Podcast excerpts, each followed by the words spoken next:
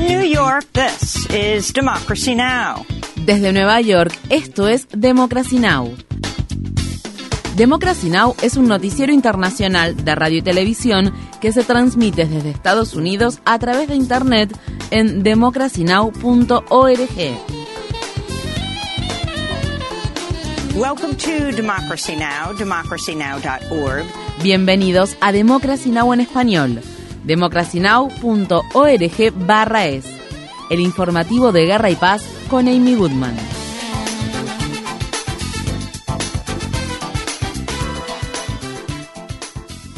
Israel ha intensificado sus bombardeos y ataques terrestres contra el centro y sur de la franja de Gaza. Decenas de personas murieron en una serie de ataques nocturnos, incluso en la llamada zona segura de la ciudad de Rafah. En los territorios ocupados de Cisjordania, el secretario de Estado de Estados Unidos, Anthony Blinken, se reunió este miércoles en Ramallah con el presidente de la autoridad palestina, Mahmoud Abbas, al tiempo que un grupo de manifestantes que se congregaron frente al edificio condenaron la financiación y el respaldo de Estados Unidos a los devastadores ataques de Israel contra Gaza que en poco más de tres meses ya se han cobrado la vida de más de 23.000 palestinos. El martes Blinken se reunió con el primer ministro israelí Benjamin Netanyahu para reafirmar el vínculo único que une a ambos países y abogar por una resolución regional que incluya un camino hacia un Estado palestino. Blinken habló con la prensa desde Tel Aviv.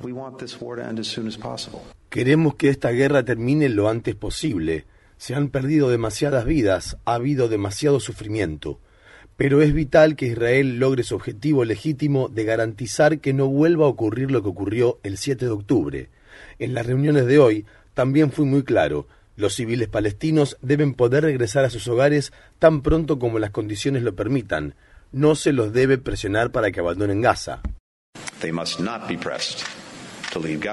Asimismo, Blinken también rechazó la demanda por genocidio que Sudáfrica presentó contra Israel ante la Corte Internacional de Justicia que comienza a tratarse en los tribunales el jueves 11 de enero por considerar que dicha acusación carece de mérito. Mientras tanto, 1,9 millones de habitantes de Gaza, un asombroso número que equivale a más del 85% de la población del territorio, se han visto obligados a abandonar sus hogares. Estas fueron las palabras expresadas por Abdel Jaber Mohamed Al-Farra, un niño de 8 años de Han Yunis que se vio obligado a huir de su hogar con su padre y su hermano menor.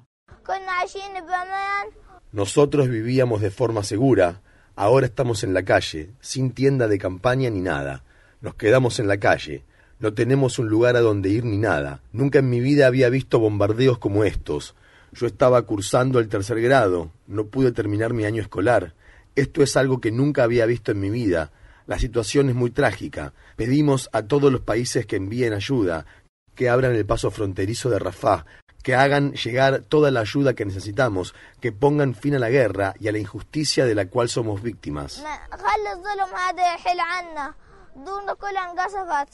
Académicos por la Paz, una organización de base de académicos israelí-estadounidenses y judío-estadounidenses, ha publicado una petición con más de 2.000 firmantes, incluidos cinco premios Nobel, en la que se le pide a Estados Unidos liderar las negociaciones para que se establezca un alto el fuego inmediato en la franja de Gaza, se intercambien rehenes y prisioneros y se permita el ingreso de más ayuda humanitaria al territorio palestino. La petición de Académicos por la Paz dice 75 años años de desplazamiento, 56 años de ocupación y 16 años de bloqueo han generado una espiral de violencia cada vez mayor que solo se puede detener con un acuerdo político. En Estados Unidos, la Junta de Supervisores de San Francisco aprobó el martes una resolución en la que se pide un alto el fuego sostenido en Gaza. Este es el municipio más reciente en pedir un alto el fuego en el enclave palestino, incluso cuando el gobierno de Estados Unidos se niega a hacerlo. La semana pasada, Bridgeport se convirtió en la primera ciudad del estado de Connecticut en adoptar una medida de este tipo y el Consejo Municipal de la ciudad de Albany también aprobó una resolución de alto el fuego en Gaza. Mientras tanto, en Estados Unidos se siguen realizando protestas contra los legisladores que se niegan a exigir un alto el fuego en la franja de Gaza y el fin del apoyo del país norteamericano a los ataques de Israel. En la ciudad de Revere, en el estado de Massachusetts, votantes del distrito congresional de la jefa de disciplina parlamentaria de los demócratas, Catherine Clark, realizaron una procesión en la que cargaban bultos blancos que representaban los cadáveres envueltos de los más de 9.000 niños y niñas que han muerto en Gaza. La protesta terminó frente a la casa de Clark, donde estadounidenses de origen palestino pronunciaron varios discursos. Estas fueron las palabras expresadas por Lia Kayel.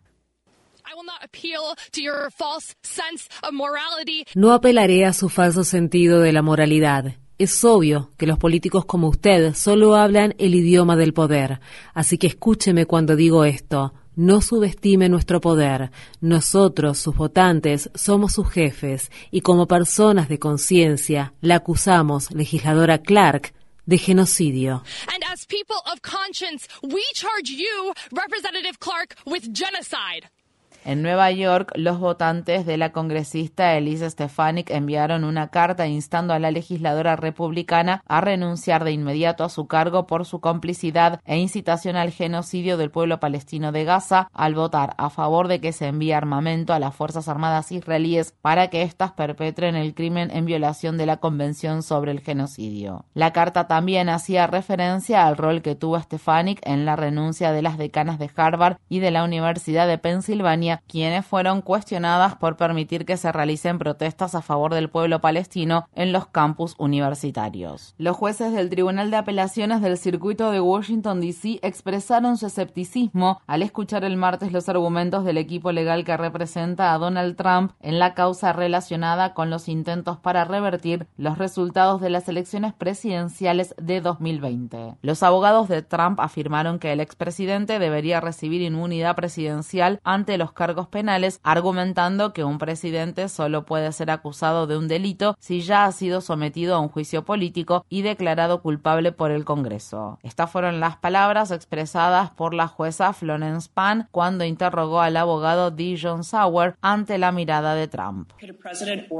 ¿Podría un presidente ordenar a la unidad de misión especial sexto equipo SEAL que asesine a un rival político? ¿Ese es un acto oficial una orden para el sexto equipo SEAL?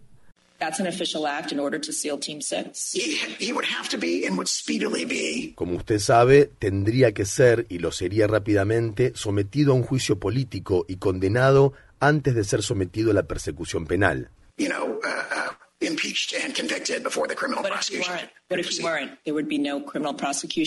Pero si no lo fuera, no debería ser sometido a ningún proceso judicial ni tendría responsabilidad penal por haber ejecutado la orden.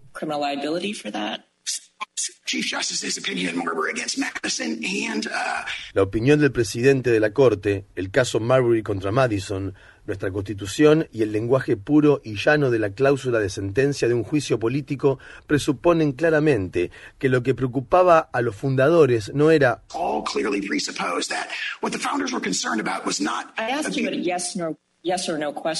Le hizo una pregunta cuya respuesta es sí o no ¿Podría un presidente que ordenó al sexto equipo SEAL asesinar a un rival político a quien no se le inició un juicio político ser sometido a un proceso judicial?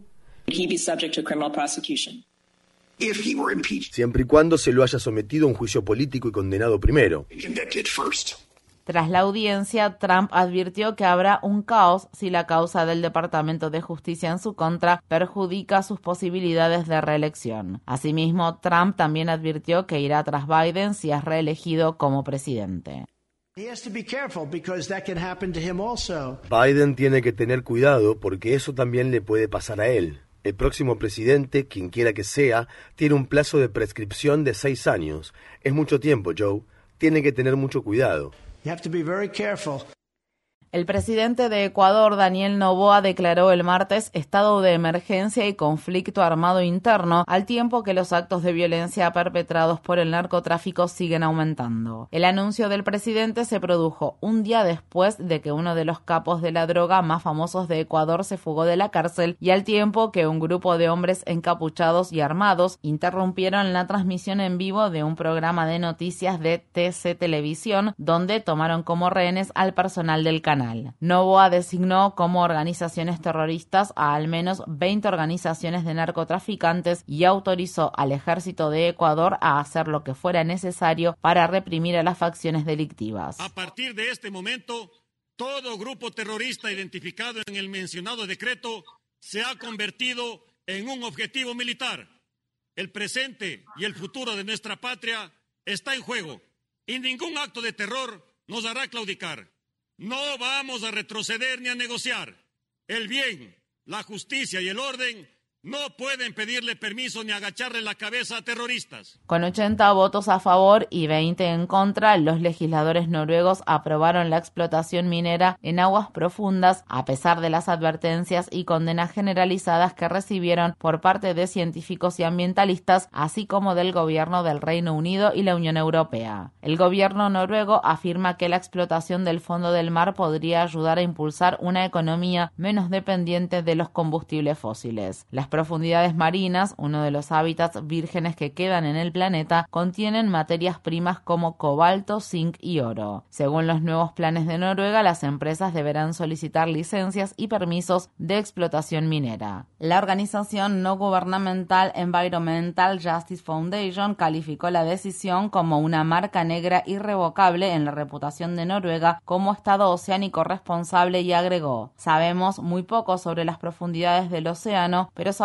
lo suficiente como para asegurarnos de que su explotación minera acabará con una vida silvestre única, alterará el mayor depósito de carbono del mundo y no hará nada para acelerar la transición a economías verdes. El Pentágono se comprometió a hacer un mejor trabajo en términos de puntualidad y transparencia cuando se trate de la salud del secretario de Defensa, después de que el martes se diera a conocer el diagnóstico de cáncer de próstata de Lloyd Austin. El presidente Biden recibió la noticia pocas horas antes de que se divulgara al público en general. Esto se produce después de que se revelara que Biden y altos funcionarios del Pentágono tampoco se enteraron durante varios días de que Austin debió ser hospitalizado la semana pasada debido a complicaciones del tratamiento. El jefe de gabinete de la Casa Blanca, Jeff Science, ordenó revisar los protocolos del gabinete para que se deleguen las facultades al tiempo que algunos legisladores republicanos piden la renuncia de Austin en medio de la creciente controversia. Por su parte, los médicos de Austin dicen que prevén una recuperación completa del alto funcionario. En la ciudad de Nueva York, el primer grupo de familias migrantes ha sido desalojado de su refugio temporal al tiempo que los funcionarios municipales comienzan comienzan a aplicar el límite de 60 días para la estadía en albergues. Unas 40 familias migrantes se vieron obligadas el martes a abandonar un hotel del centro del distrito de Manhattan, donde muchas llevaban alojadas más de un año. Algunas familias volvieron a solicitar el acceso a un albergue ya que no tenían otro lugar a donde ir. Somos un ser humano que nos reubique porque necesitamos un techito, más ahorita que está el frío que piensen un poco en los niños, en uno. Yo sé que no es su obligación porque nadie dice que nos mandó para acá, pero si vieran lo que uno pasa para uno llegar acá, es duro. La restricción de tiempo fue impuesta en octubre por el alcalde de la ciudad de Nueva York, Eric Adams, con el argumento de que era necesario aliviar el sistema de albergues de la ciudad que, según él, se ha visto colapsado por la llegada de miles de solicitantes de asilo. En la actualidad, unos 70.000 migrantes se encuentran alojados temporalmente en hoteles, campamentos de tiendas de campaña y albergues para personas sin hogar. El contralor de la ciudad de Nueva York, Brad Lander, refutó las afirmaciones del alcalde Adams. Todos los que estaban alojados en el hotel de Row tenían una habitación. Los estamos echando de sus habitaciones. No puede decir que no tenemos espacio. Ellos están alojados en habitaciones. ¿Necesitamos más dinero para proporcionar más espacio? Sí, pero he hablado con decenas de iglesias, sinagogas y mezquitas que quieren poner su espacio a disposición. Necesitamos ayuda federal, pero también necesitamos una mejor administración por parte del gobierno municipal y un poco de compasión.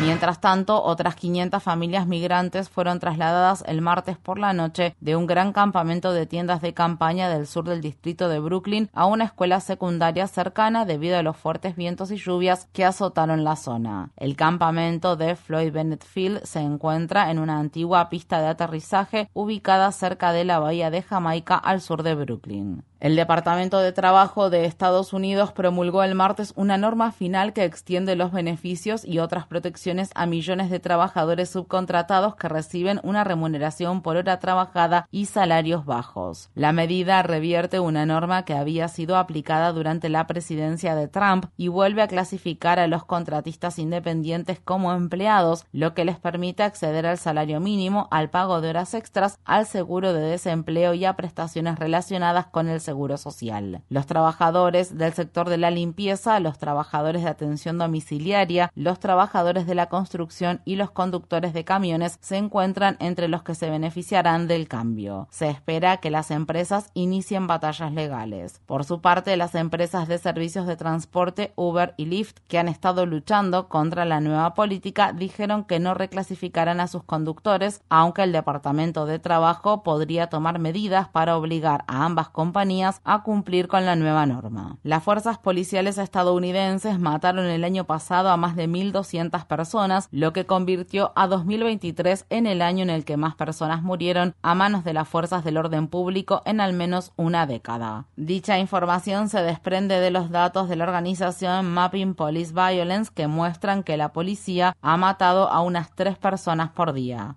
Esto incluye la golpiza mortal que recibió Tyree Nichols, un padre negro de 29 años que murió hace exactamente un año en la ciudad de Memphis tras ser agredido por agentes de la unidad de élite Scorpion durante un control de tránsito. Infórmate bien. Visita nuestra página web democracynow.org/es. Síguenos por las redes sociales de Facebook, Twitter, YouTube y SoundCloud por Democracy Now! es.